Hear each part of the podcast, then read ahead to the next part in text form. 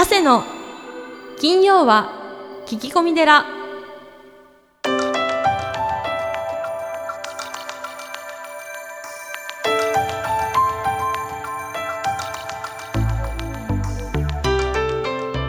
ようこそ架空のテラスタジオにお送りする長谷の金曜は聞き込み寺。ナビゲーターの南雲もぐなです。群馬県太田市は随願寺住職であられる長谷さん。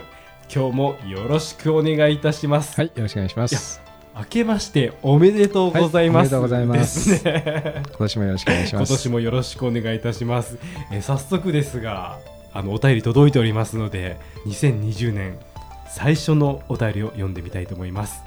えー中太さんです。はい、長谷さん、明けましておめでとうございます。はい、おめでとうございます。えー今年も一年聞き込み寺を毎週楽しみにしています、えー楽しくためになる放送をよろしくお願いしますね、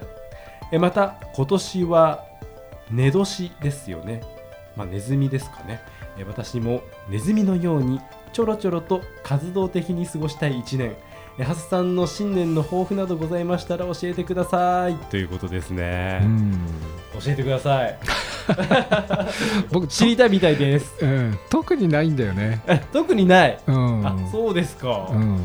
あへのー。年末にもそういうの考えないんですか、言いましたけども、ええ。まあ本当にあの毎日がう平穏無事で過ぎていただければ僕は良くて、ん、いやもうちょっとね達観してますね。いやそんなことない、そんなことない。あの、ええ。本当にもうそれだけでありがたいって思いままあだすけ。どそうですね。まあそういう本当に無事にうん、2020年うん。過ごせますようにっていう気持ちですね、うん。はい。まあ、ネズミ年ですからね、ネはい。ウシトラフでこう最初じゃないですか。はい。でなんかあのいろいろ見るとその運気のサイクルの始まりってえ？ー、あの書いてありますよね。はい。うん、こう未来に対するこう大きな可能性って言いますかね。はい。であのネズミさんって言うじゃないですか。はあはあはあはあ。そしてこう子孫繁栄、まあ、ネズミってねたくさん子供を産みますんで子孫ど繁栄の象徴とかで今年はあのやっぱりこうオリンピックありますよね。何はともあれ。ク。はい、でそういう意味でも、はい。日本中がこう盛り上がるんじゃないですかね。相当盛り上がるでしょうね、うん。だから楽しみですよね。チケット当たりました？チケットいや当たるも何もそもそも買ってないので。あ買ってないんだ。応募してないので。えあーそっか。当たりました？当たらなかったですね。そうですうか、んなかなか倍率がねそうですね。えげつないことになってますからうねん。いやだけどねあのへちょっと真面目な話、うん。まあ、去年とかは、うん。やっぱりその台風とか災害もねそうですね。すごかったじゃないですか、うんだから最近近年やっぱりちょっとねそういう災害がやっぱり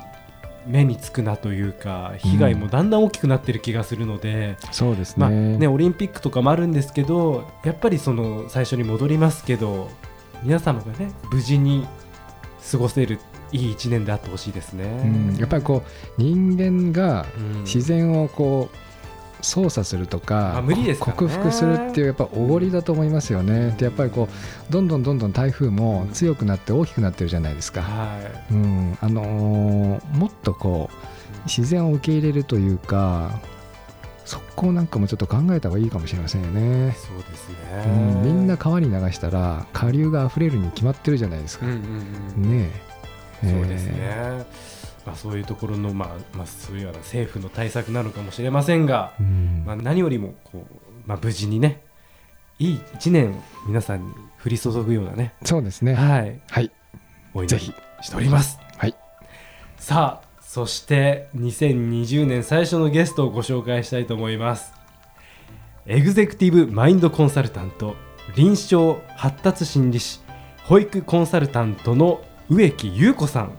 です。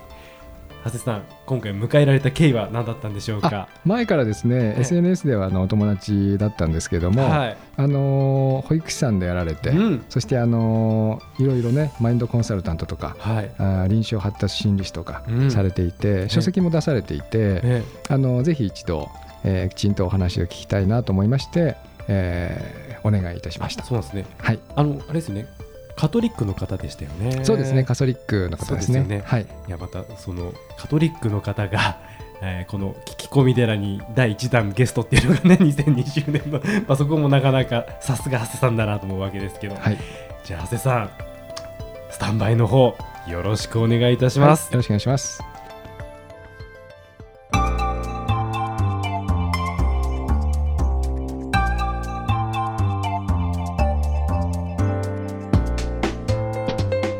今月のゲストはエグゼクティブマインドコンサルタント臨床発達心理士保育コンサルタントの植木優子さんです。よろしくお願いいたします。よろしくお願いいたします。えー植木さんとは以前から SNS ではお知り合いでしたが今回初めてお会いさせていただきました、えー書籍「大切な人への愛の伝え方」は保育園の園長をさせていただいている私にとってはとても共感できる書籍でありました。今回は植木さんのモットー褒める認める信じきる愛することについて、えーもっと詳しいお話をお聞きしたいと思いインタビューさせていただくことになりました。ぜひ植木様の生い立ち人生の変化子育て子どもの関わり方などについてお聞かせ願えればと存じます。よろしくお願いいたします。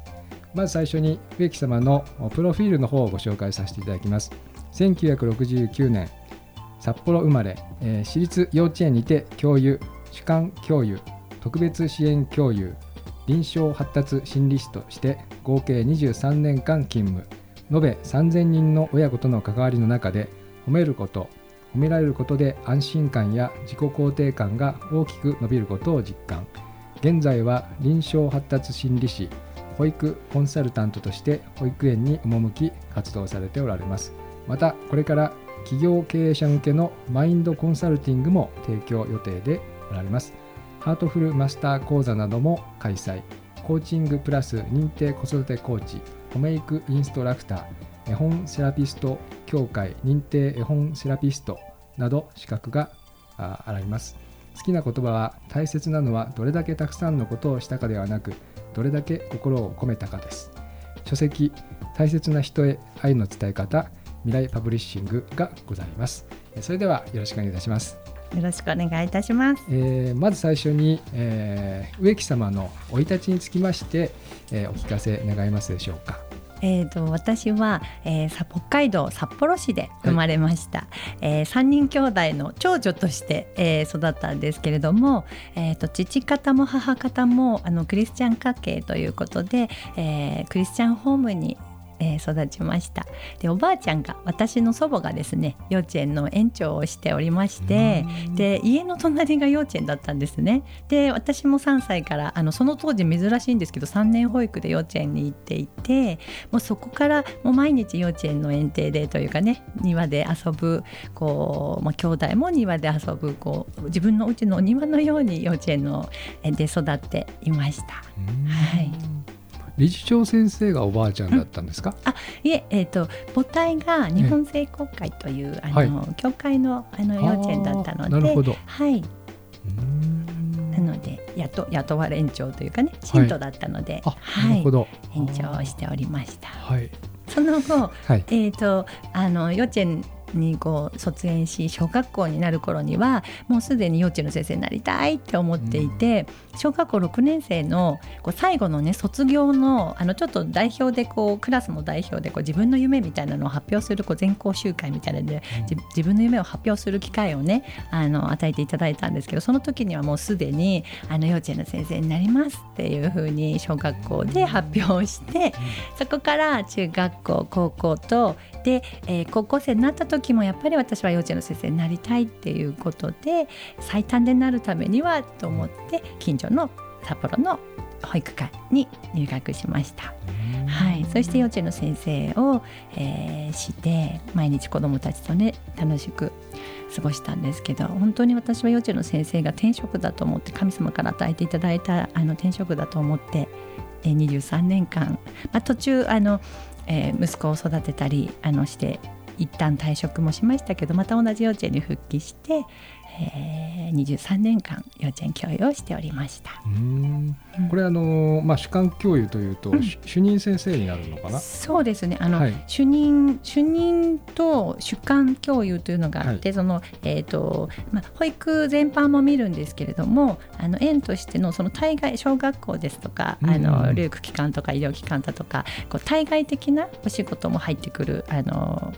役割を、うん。はい、担っておりました。でその時あの臨床発達心理士という資格をあの、えー、と幼稚園で働きながら取ったものですからあの支援コーディネーターもしていて、はい、そういうその外的あの外のあの機関との連携ということもあの担っていました。う。ん。はい。これ特別支援のうん。お先生もされていて、はい。まああのまあ、発達障害とかですね、はい。あの障害を持たれたお子さんの、うん。えーまあ、教育もされたということで、はい。あの植木さんはですね資格がすごいですよね。エグゼクティブマインドコンサルタントとか 臨床発達心理師、はい。保育コンサルタント、はい。あのちょっとうん。ご説明というか、はい。はい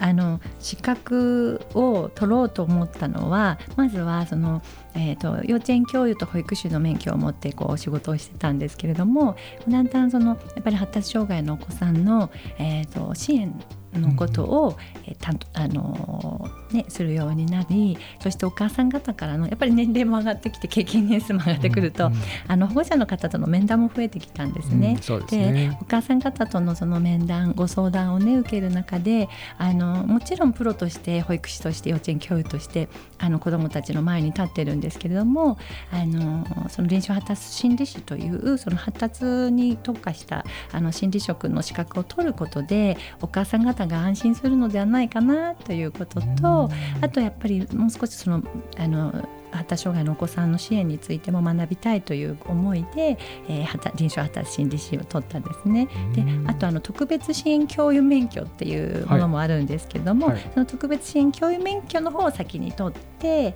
そして臨床発達心理士を取ったんです。でまた別にそのコーチングのあの資格っていうのはあのちょうどその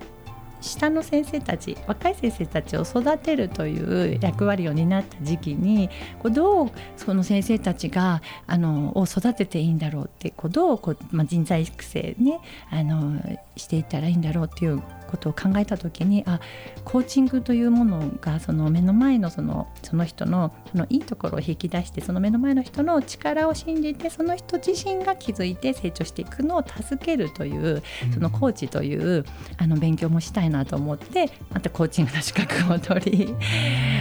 はい、もともとこんなに勉強好きだったかなって思うんですけれども、働き出してからやっぱりこう自分がね死ぬまで成長だなってその臨床発達心理士の勉強の中でも人はあの死ぬまで発発達する死ぬまで成長するということをあの教えていただいていや本当にそうだなと思って。なのであのまだまだ私はこう成長できる部分その目の前の子どもたちのために成長できる部分あるのではないかと思って資格を取りました。はい、あとあの、まあ、実はあのあのシングルマザーでね3歳の息子を育ててきたのでなのでやはりこう自分が自立していくという部分でもあの自分の中でいろんな資格を取っていこうとそれもあって、はい、勉強していきました。あのーまあ発達障害とかですね、はい。えー障害を持たれたお子さんううんまああのーまあ、いろいろあるんでしょうけれどもどのようなこう接し方をしていくと、うん。まあ、簡単に言うとよろしいんでしょう？んえーとまあ、その障害を持っているお子さんそうじゃない、まあね、適発達のお子さん、まあ、それぞれあのもうみんな同じでもう本当に私はありのままの存在を認め愛しあの信じきってその子の力を信じきるっていうことを大前提にして保育をしてきたんですけれども、まあ、あのその障発達障害のお子さんもその一人ずつやっぱりこういろんなことできること、まあ、苦手なことこれから成長していくであろうことがもうみんな違うんですね。だから本当に目の前のその子にとっていいことをしていこうっていうようにあの私は皆さんにお伝えしていてで、まあ、これをしたらこうだっていうこうなんていうんですか大まかなものはあるんですけどでもそれが本当にその子にとっていいかっていうのはやってみなくてはわからないし、うん。まあ、やってみて、ね、あ違ったなと思ったらまた違うことをてこう子どもたちの支援をしていくっていうその先生方のマインドがやっぱり大事だと思うんですよね。うんもうこうじゃなきゃっていうその決められたものではなくって本当にこの一人一人にとっていいことをしていきましょうということをあの私は保育園にねあの巡回相談させていただいてお伝えしてます。はい、あのーまあ、僕はこの障害っていう言葉がね、うんうん非常にあの良くないなというふうに、まあ、思っていて、あのーえー確かこう外国語ですともっとあの違った、うん。あの言い方があのあったと思うんですけどその子が持ってる天性みたいなですね、うん。言い方があったと思うんですが、あのー一郎さんも、あのーある意味その発達障害というかあの一つのことにこう熱中するっていうんですかね、うん。あの他のものが見えなくなるぐらい熱中して、まあ、あれだけの偉大な業績をうん。あの立てられたと思うんですけども、あの周りの見方ですよね、うん。周りがどう見るかっていうのがうん。非常にうん。大事、そうですよね。ね。だから私もあの今ねそのお母さん方の相談をあの、えっと、げ月に40人ぐらい受けてるんですけどもあのそのお母さんにもその障害だ障害じゃないじゃなくってそれはもうあのそうではなくてそこは考えないで本当にお子さんにとって今何を手助けしてあげることがいいのかっていうことをあの一緒に考えていきましょうっていうことでお話をさせていただいてるんですけども本当にあのねあの今おっしゃったように何かに特化してここを伸ばせば本当にこう世界で通用する、ね、力を持っているお子さんもいるしだからだけど、まあ、人とのコミュニケーションが苦手だったりとか。だからそれぞれ本当にその子の力を信じてその子の力を伸ばしつつちょっと苦手なところをフォローしていってあげるという感じで、はい、ではいいのではないかと私も思っています。あの日本のこう教育の仕方がですね、うん。もうあのこう高度経済成長期はうん。もう誰でも、うんどんな方でも同じようなことを、うんまあ、労働力として提供するみたいな育て方だったんですけども、やっぱりこれからその子どもの自立とか、うん。あの自活ということになっていくと、やっぱり障害を持たれてるお子さんも、うん。その分野で、まあうん。食べられていくっていうんですか、生活できていくってことがうん。必要ですから、そうですね。うんのね初夏の翔子さんでしたっけ、うん。もうね、うん。天才的なうん。字を書きますが、うん。あのうん。やはりこうある程度努力して、うん。それにこうお母さんが小さい頃から特化してうん。されていたのかなと思いますけど、うん。やはりそういうことですか、うん、そうですね。あの特別支援教諭免許を取った時に、まあ、あるあの先生からあのあなた方が私たちが私たちがこう目の前の子どもたちにしていくということはその子が25歳になった時に経済的にも精神的にも自立してこう生きていけるようにしてあげることが今幼児のあなたたちのこう幼児の目の前にいるその大人として必要なことなのでからそこを見据えてその子たちが25歳になった時に経済的にも精神的にも自立して生きていけるようにしてあげるために自分は今何をしてたらいいかっていうことを考えたらいいよっていうことを教えていただいててまさに今本当にあのね長谷川さんがおっしゃったように私もその時にそうだなと思ってなので幼稚園のこうねあのとか保育園であの先生方にもそのことを伝えてで今じゃあこの子たちが自立していくためにとか将来ねのためにっていう風な視点を持ってくださいねっていう話もしてうます。ん。あのーうん。まあ、障害を持たれているとですねやっぱこう親御さんってどうしてもこう自分に責任を、うんうんうんうん。まあ、感じてしまうというか、申し訳ないみたいな気持ちがあって、うん。えどちらかというと甘やかしてしまったりですね、うん。うん。あのー過保護にしてしまうっていう傾向があると思うんですけども、うん。そこら辺はうん。どうでしょう？ん、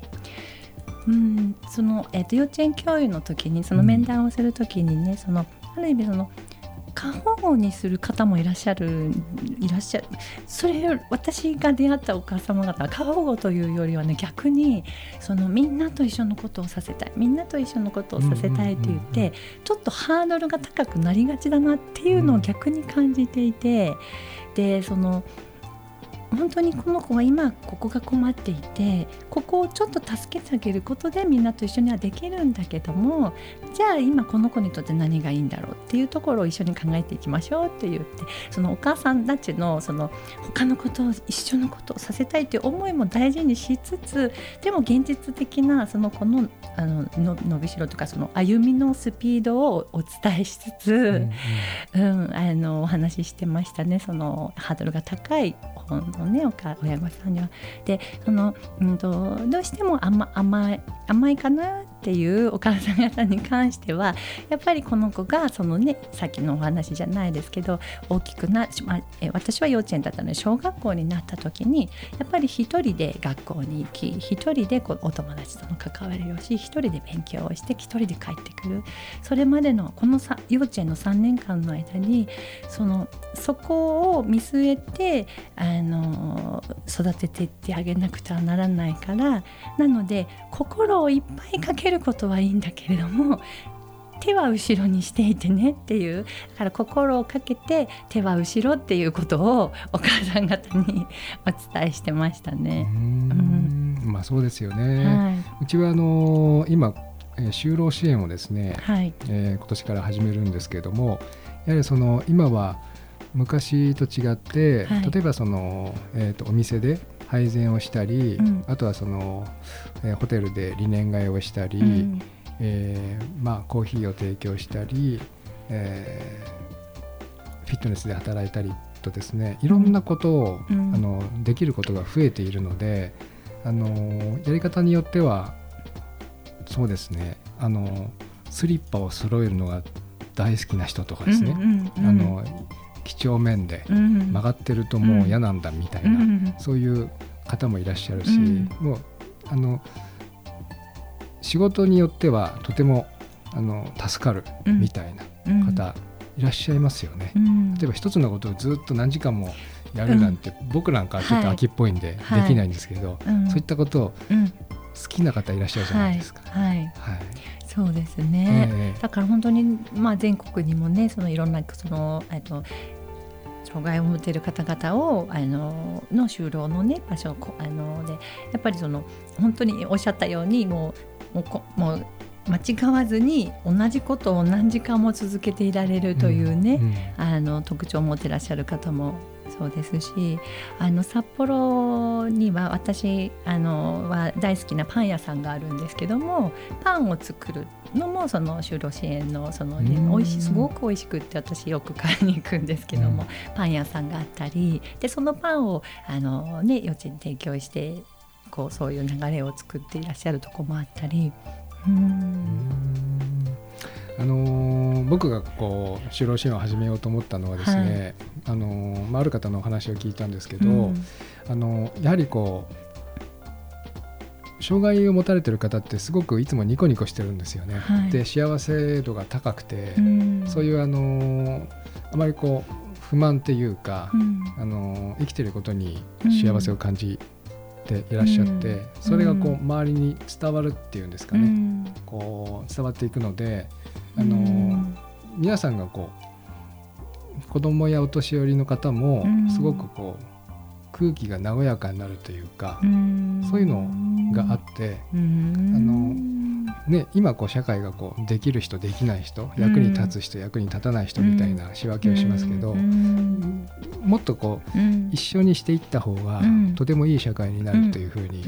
思っていて、うん。やはりそこら辺はどうですか、そうです。あの、はい。えー、と私幼稚園の先生をあの2年前まで幼稚園教諭してたんですけども、あのその時にはインクルーシブ教育インクルーシブ保育をあのしていたんですね。で本当にその子たちあのもう一緒にで私担任持ってた時には車椅子の女の子もいたり、あのまあ、もちろん発達障害のお子さんもいたりしていたんですけどその車椅子の女の子がいることでそのクラスの子たちがその車椅子に乗っているあの、まあ、人というかねそのあのお子さんというものを身近にすごく感じるようになっていて、であるあの男の子が1年生になった時に自由研究で夏休みの自由研究であの車椅子に自分が借りて乗って自分の地域をこう車椅子でこうあの散歩というかこう探検してでここは車椅子の人にはちょっと大変だとかここはいいとかっていう自由研究もすごい模造紙もう6枚ぐらいの大きな地図みたいな半径地図みたいなのを作って、まあ、お母さんもすごくあの一緒にね 頑張ったみたいなんですけどでそれで札幌市でねあの賞をいただいて表彰されたって言ってでその時私あの先生ってあのねき来てって言ってくださってご案内あのくださってあの卒園時だったんですけど行ってきたんですね表彰式もそうだしそのでそのお母さんからその子の思いも聞いたらやっぱりそのその子そのねあのクラスメートの女の子の存在がすごく大きくってでそこから自分がそのその車椅子に乗ってる人たちの生活ってどうなんだろうかっていうところを1年生のね男の子がすごく考えてあの研究でやりたいって言って「お母さん車椅子借りてくれる?」って言って自分から言ってだから本当にそういうふうにそのインクルーシブというかその一緒に生活する中であのやっぱり身近な存在になっていったし本当に自然とこうその子を助けてあげてたし、うん、あのクラスとしてね私もすごくこう嬉しいなって毎日過ごしていて思ってました。うん。ありがとうございます。はい。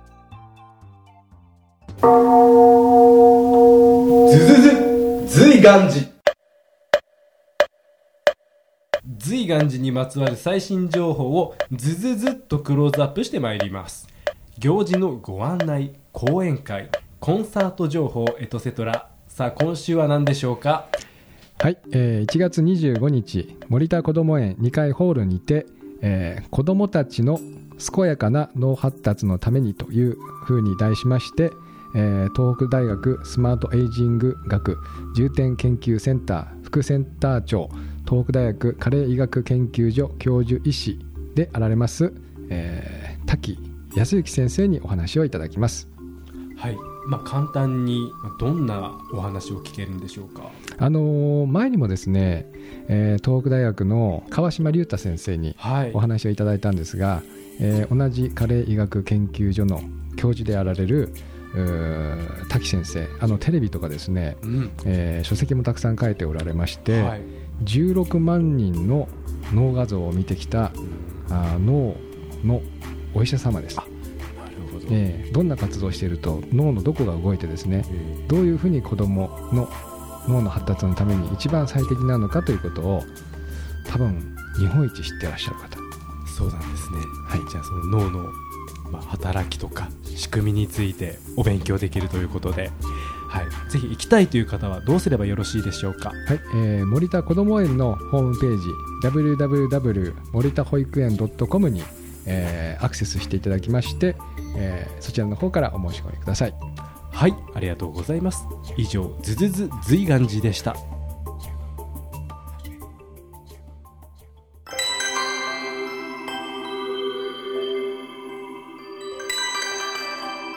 長谷の金曜は聞き込み寺